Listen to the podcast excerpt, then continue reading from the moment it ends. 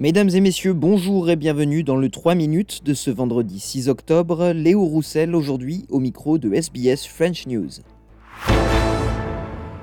Dans le Victoria, la menace des inondations commence à s'atténuer ce vendredi après les pluies diluviennes de ces derniers jours, mais certains habitants qui ont évacué dans les dernières heures ne peuvent toujours pas rentrer chez eux.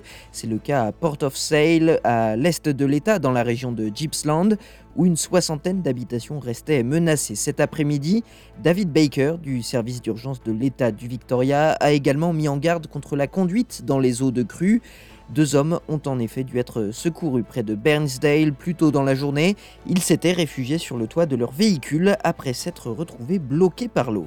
Floodwaters are still there, so we say to people don't become complacent, don't think it's time now to enter the water, um, and wait for the, uh, for, the, for the signs to be removed and say that roads are now open and can be traversed.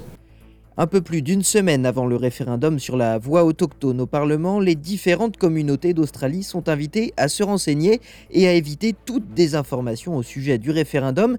Au cours des trois derniers mois, le Conseil des communautés ethniques de l'État du Victoria a collaboré avec la campagne Yes 23 et euh, avec Multicultural Australia pour diffuser des informations dans différentes langues.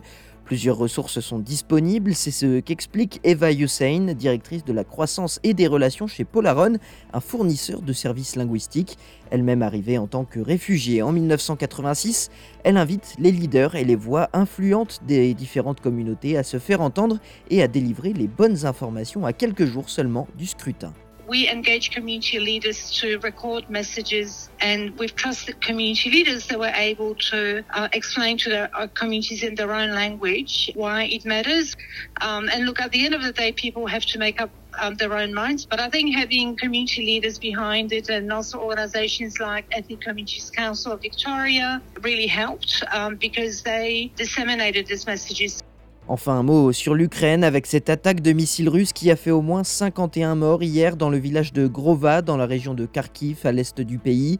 Le président ukrainien Volodymyr Zelensky dénonce une agression génocidaire de la part de la Russie. On écoute les précisions d'Emmanuel Chaz sur place pour Radio France Internationale.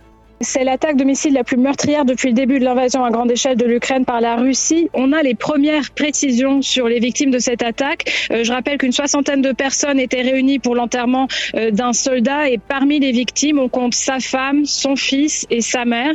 La plus jeune victime est un enfant euh, de 6 ans.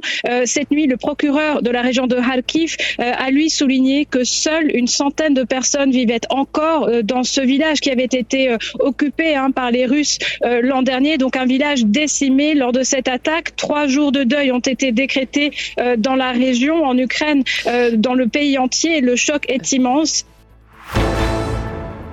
Voilà messieurs, dames, pour euh, l'essentiel de l'actualité de ce vendredi 6 octobre. Je vous souhaite de passer une bonne soirée et un excellent week-end. Je vous retrouve lundi pour un nouveau bulletin du 3 minutes sur SBS French News.